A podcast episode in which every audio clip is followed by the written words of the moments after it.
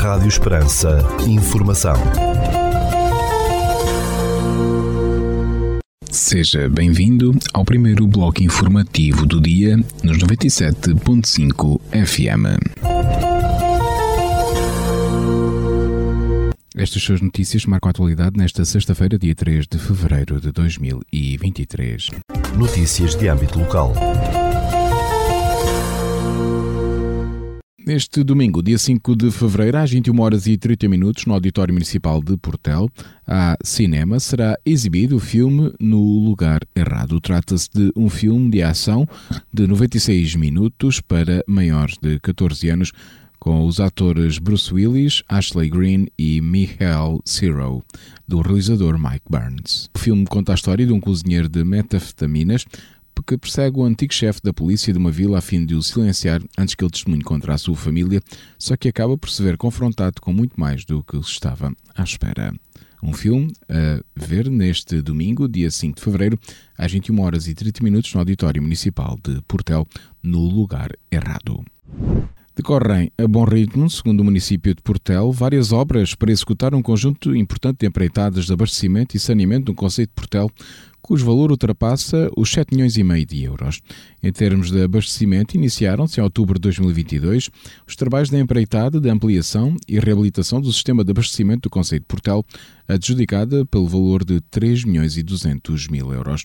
Presentemente estão a decorrer os trabalhos de construção do reservatório de São Bartolomeu do Alteiro, duas células de 200 metros cúbicos, e respectiva estação elevatória, bem como a reabilitação das captações e reservatório de Santana e mais de 5 km de condutas adutoras. Ao nível do saneamento estão a decorrer desde fevereiro de 2022 os trabalhos de empreitada que irá assegurar a construção da Zetar de Monte do Trigo, Santana, Vera Cruz e São Bartolomeu do Alteiro, a que corresponde um investimento de 2,4 milhões de euros.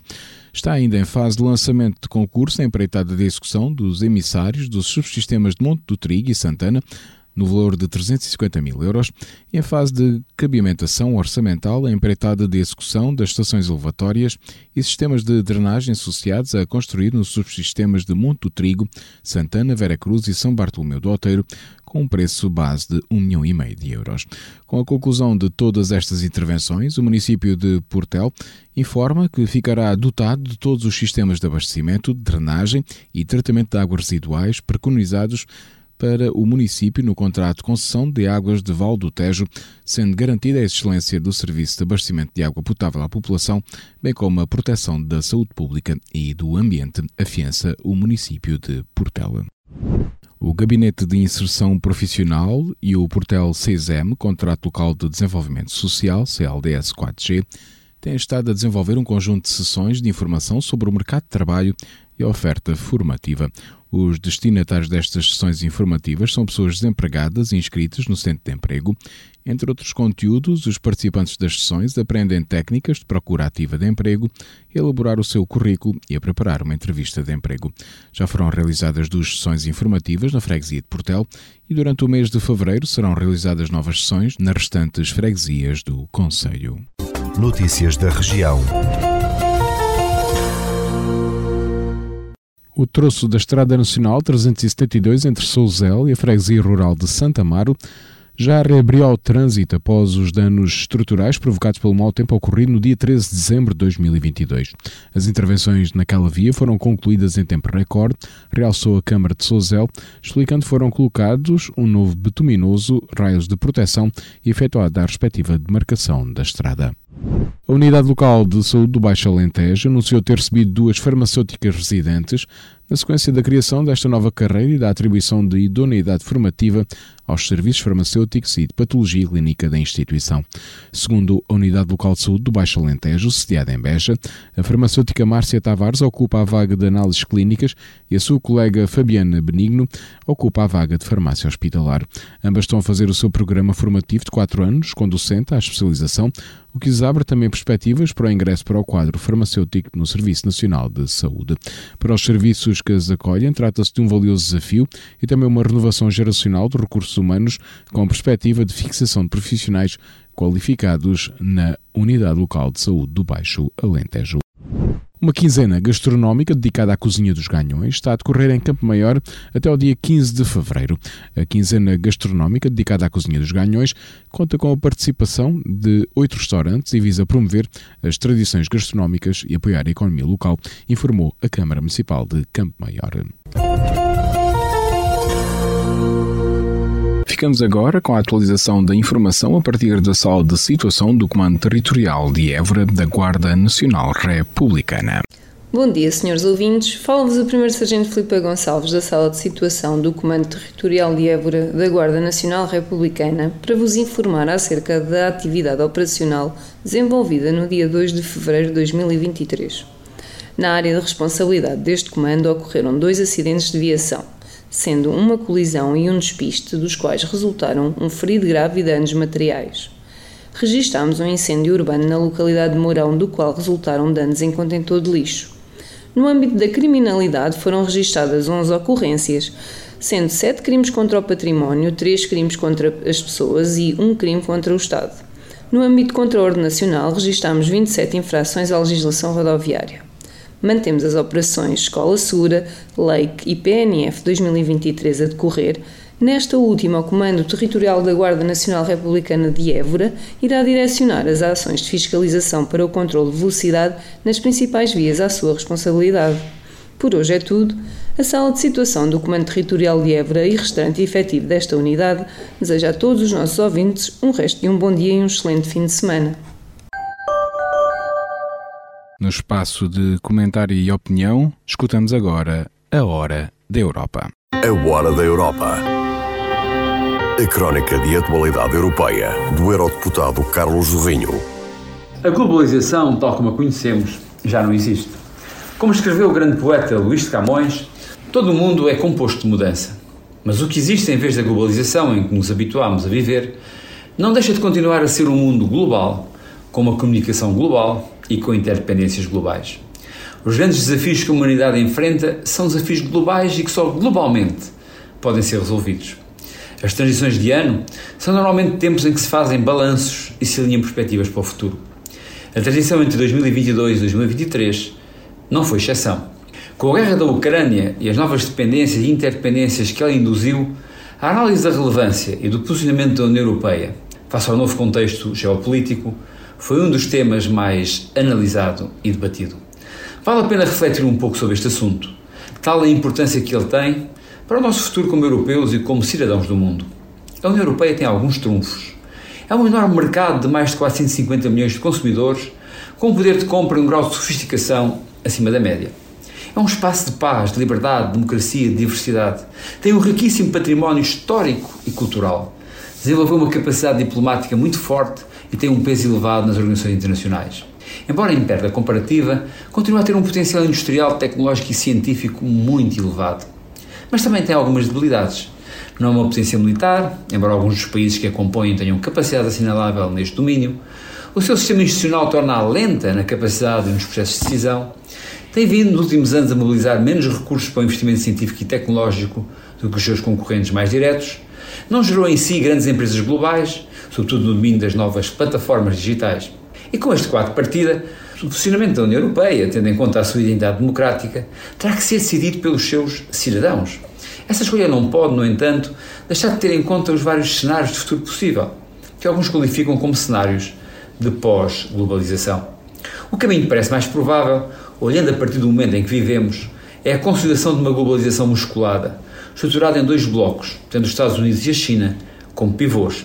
Neste cenário, o objetivo da União Europeia é reforçar o seu papel no bloco democrático e não perder a sua capacidade diplomática e económica de liderar respostas que exigem a cooperação e a colaboração entre todos.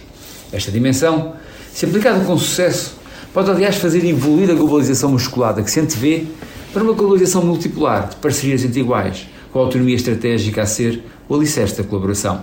Neste quadro, que tem tanto desejável como também do utópico, a matriz conceptual do modelo, do modelo europeu poderá ser a base de uma globalização justa, em que se integrarão de pleno direito todos os povos e continentes. Dito isto, e consoante o sonho de termos no quadro da nova globalização, ou de uma pós-globalização cada vez mais neuronal e marcada pelas redes físicas e virtuais, uma União Europeia a assumir o papel de bloco-ponte, importa refletir sobre se temos a força e a capacidade de nos organizarmos internamente para cumprir esse sonho, que serviria aos povos europeus, mas também à paz e à concórdia global. Não obstante os muitos progressos que temos vindo a fazer, o projeto europeu é ainda um projeto incompleto, com graves lacunas de arquitetura institucional, que torna mais difícil a integração, a colaboração e a ação conjunta entre os Estados-membros. A Conferência sobre o Futuro da Europa, que juntou contributos das instituições e também da sociedade civil europeia, e apresentou as suas conclusões em maio do ano transato, enumerou múltiplas propostas e medidas de ação e recomendou também um processo de revisão dos Tratados da União. Essa recomendação coloca um dilema. Precisamos de ação rápida. Uma revisão de tratados a 27 é necessariamente um processo complexo e moroso, que pode congelar a capacidade de decisão estratégica da União num momento crítico. Na minha perspectiva, não temos tempo a perder. Se não quisermos perder o comboio da nova globalização, devemos acelerar no investimento estratégico e na ação conjunta, e não travar ou fazer compassos de espera. Avançar dentro do atual quadro institucional, aproveitando as novas oportunidades de cooperação reforçada, aumentada pelo espaço europeu de dados, em domínios como a política monetária, a saúde, a energia, a ciência, o digital ou a segurança e defesa, até que num determinado momento não seja possível avançar mais sem uma revisão de base constitucional da União. Nessa altura, acredito que as medidas e políticas que tiverem trazido valor acrescentado e uma percepção de benefício para a qualidade de vida da maioria dos europeus, estarão criadas as condições para passar o Rubicão, ou seja, para aprovar um novo tratado, mais ousado, na integração e na criação de uma base sustentável de recursos próprios que façam da União Europeia uma ponte de serviço de uma globalização multilateral, robusta, credível e eficaz. Esta é a primeira crónica do novo ano. Voltando a Camões, mudam-se os tempos, mudam-se as vontades. Mas não basta mudar só a vontade. É preciso mesmo mudar a forma, o empenho, a coragem, a ousadia. No início do ano, desejamos uns aos outros um feliz 2023. Eu também vos desejo um bom ano. E seja também um ano positivo para a nossa Europa. Para a Europa que dá sentido e objeto a estas conversas. A Hora da Europa. A crónica de atualidade europeia do Eurodeputado Carlos Jorrinho. Uma produção radios.baric.pt Ficamos agora com a efeméride do dia.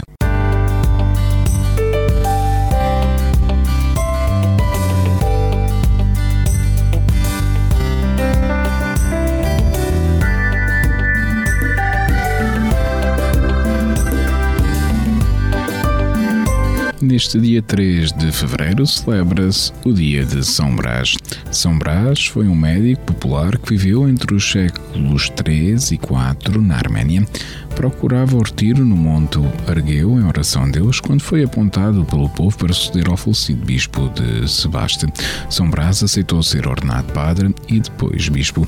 Na altura da perseguição à Igreja Católica, São Brás acabou por ser preso no Monte Argueu e por ser torturado por não renunciar à sua fé, tendo morrido colado em 316 e sido sepultado em Sebaste, na atual Turquia.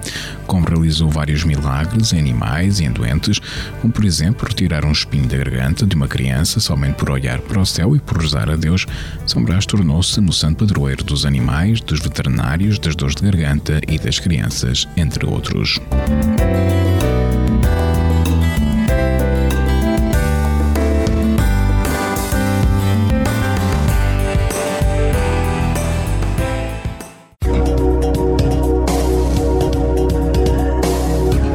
Segundo o Instituto Português do Mar e da Atmosfera, para esta sexta-feira, dia 3 de fevereiro, no Conceito de Portel, temos céu limpo com 19 graus de temperatura máxima, 2 de mínima e o vento sopra fraco de nordeste. Já para a capital do distrito, na cidade de Évora, para esta sexta-feira, 3 de fevereiro, temos céu limpo com 18 graus de temperatura máxima, 2 de mínima e o vento sopra fraco de nordeste. Este bloco informativo fica por aqui. Informação volta à antena dos 97.5 FM às 17 horas. Boa tarde. Rádio Esperança. Informação.